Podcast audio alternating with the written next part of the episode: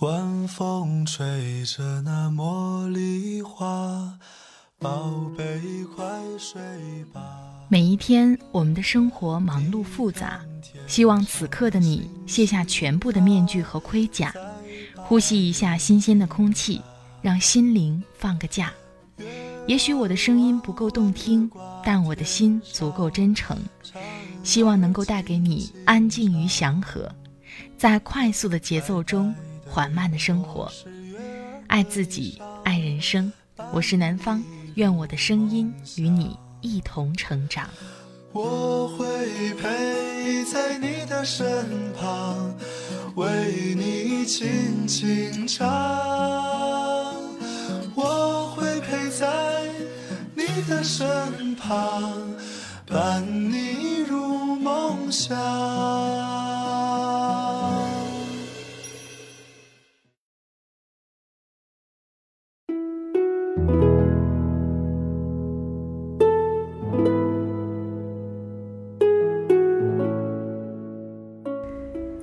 亲爱的朋友，这里是快节奏慢生活，我是南方。最近过得好吗？今天想和你分享的文章是来自猎片助手温雅的文字。你一出感动牌，我就知道你要输了。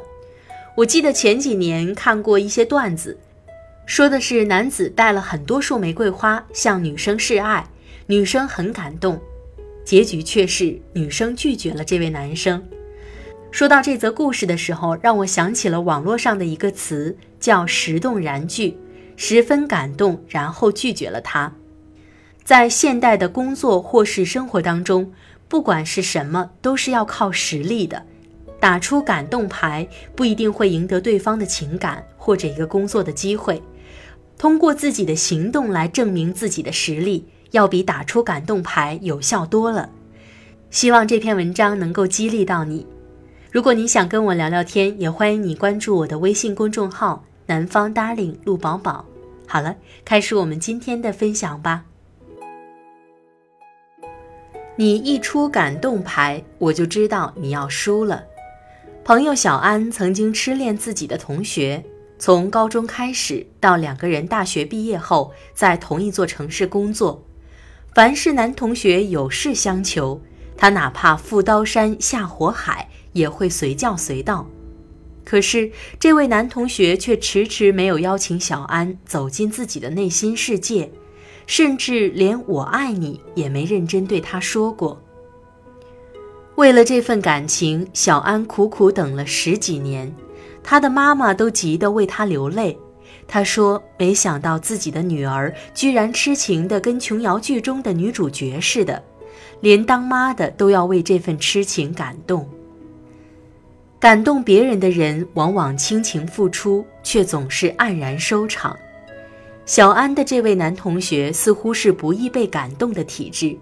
当小安多次认真地跟他讨论婚嫁问题时，男同学总是很委婉地表示他并不想结婚。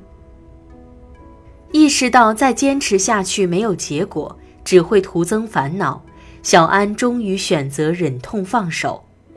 这时他已经三十多岁了，错过了不少曾经追求他的条件不错的人，对爱情再也没有之前的热切期望。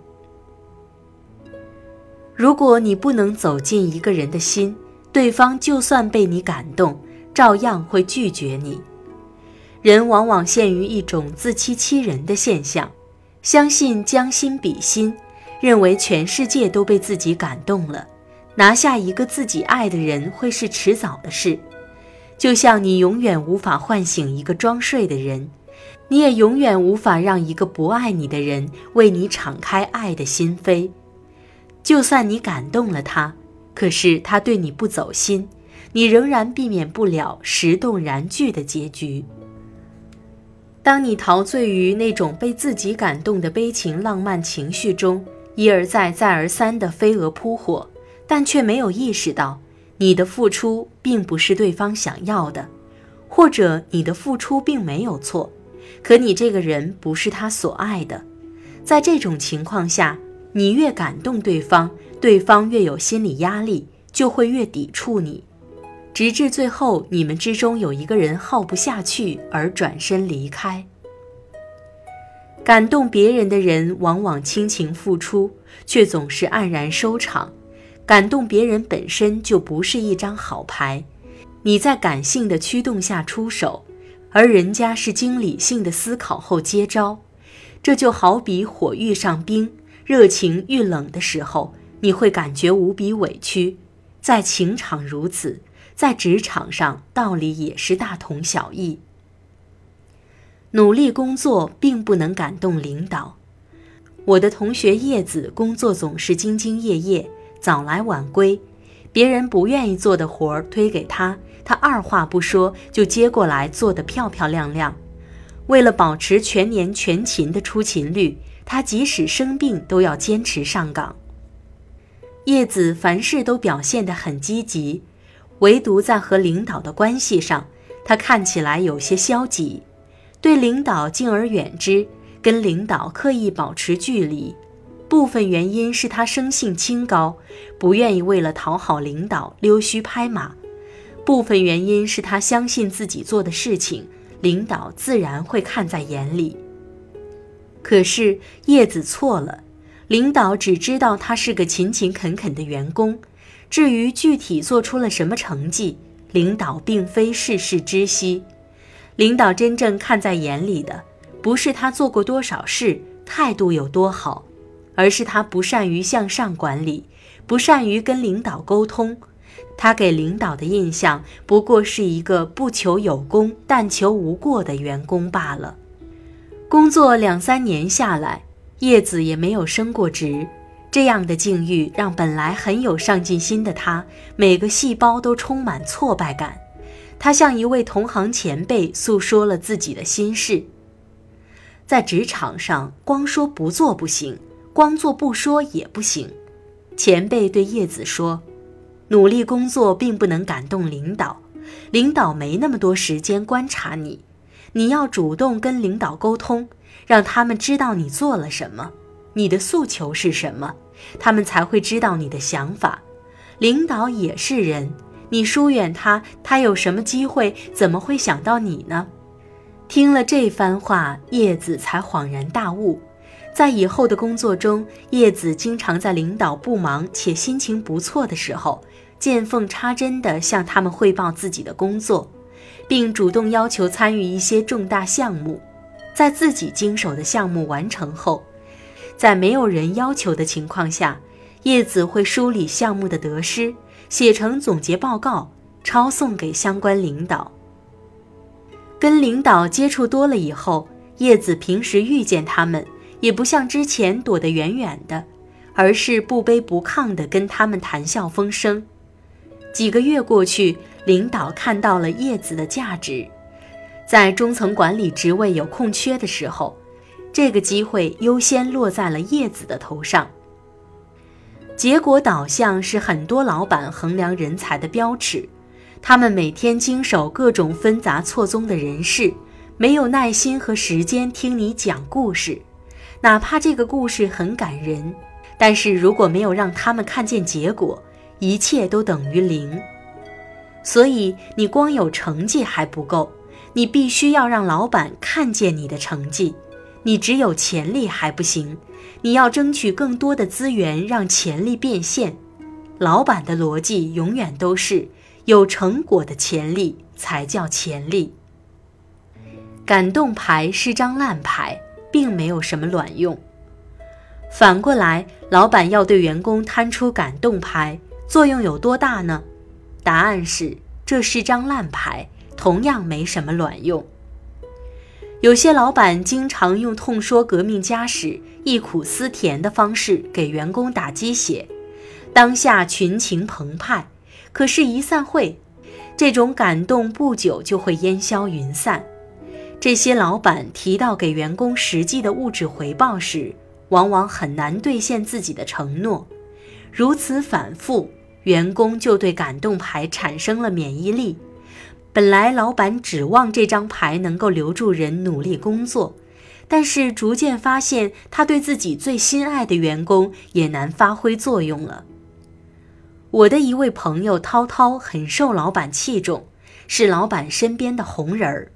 当有一天涛涛辞职要走的时候，几乎所有的人都不相信自己的耳朵，因为他的位置让多少人艳羡而不可得，而老板对他的器重已经令很多人眼红。涛涛从心底感激老板对他的栽培，他也亲历很多被老板感动的时刻。但他更迫切需要的不是那么多的感动，而是真正和自己付出相匹配的薪酬，从而能让自己在生活成本高昂的帝都体面地活下去。老板不会轻易被努力工作的员工感动，员工也不容易被会打鸡血的老板感动。在你想要靠感动牌制胜的时候，你要输的几率反而更大。在成人的世界。大家心里都清楚，真正打动自己的是什么。当你给不了这些东西的时候，你付出的感动极有可能是感天动地窦娥冤了。认清抵达目标最核心的要素，永远比感动别人明智。在这一点上，郎平是一个极聪明的人，他看得比很多人都要透彻。他指挥下的中国女排在里约奥运会领奖台上拿到了久违十二年的金牌，感动了所有中国人。在人们泪流满面地高呼“女排精神归来”的时候，郎平冷静地对媒体说：“不要因为胜利就谈女排精神，也要看到我们努力的过程。女排精神一直在，光靠精神不能赢球，还必须技术过硬。”郎平清楚地知道，技术是赢球的根本，没有技术做支撑的精神，中国人民是不会买账的。我们在被别人感动后，生怕别人不知道或者不能自已，总想对对方表达自己的感动情绪，但却忘了思考这种感动是不是别人想要的，是不是会给别人带来困扰。素有“杨雷锋”之称的德国人卢安克义务在中国广西山区支教十几年。很多人通过2009年中央电视台的一个访谈节目知道了他，并被他的经历所感动。据说还有不少女性爱慕者跑进深山找到卢安克，表达愿意嫁给他的愿望。众人的感动很真挚，但却让卢安克深感不安。他对媒体说：“我很害怕去感动别人。二零零六年，有人推荐我参加感动中国人物评选，我吓坏了，赶紧给评选委员会写信，让他们别选我。我不想感动中国，只能是中国感动我。”卢安克之所以害怕感动别人，是因为他只想做好自己的事，但如果媒体把他塑造成名人，就会影响他的工作和生活。不是每个人都能被别人感动，也不是所有人都愿意感动别人。尊重别人的意愿，明白自己的诉求，认清抵达目标最核心的要素，永远比感动别人明智。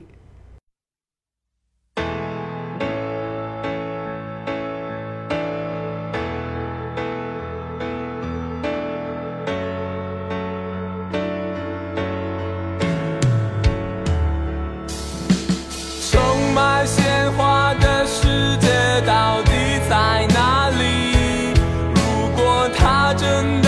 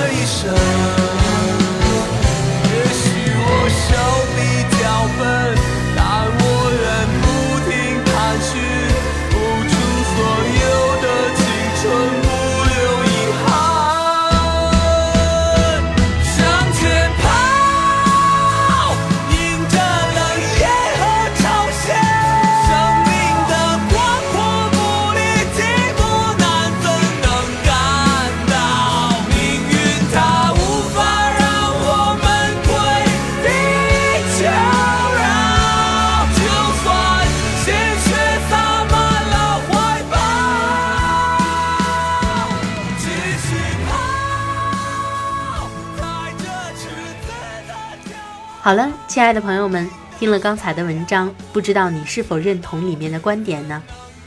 感动牌在一时间也许是有用的，但是对于长久战来说，实力才是最好的证明。这也让我想起了很多综艺节目当中，一些选手喜欢打感动牌，但是最后却不一定能够赢得比赛，因为真正赢得比赛的是我们的专业程度，而非是感人至深的故事。在爱情当中也是如此，感动对方不重要，重要的是彼此心有灵犀。你能够用自己的行动来证明你对他的好。这一期节目是南方在猎聘助手上看到的文章。如果你喜欢里面的观点，那也欢迎你关注猎聘助手的微信公众号。如果你想跟我聊聊天，也欢迎你关注我的新浪微博或是微信公众号，都是南方 Darling 陆宝宝。南方的快节奏慢生活是在每周二和每周五的晚上更新，欢迎你关注。好了，这一期的节目就到这里，我们下期再会吧，拜拜。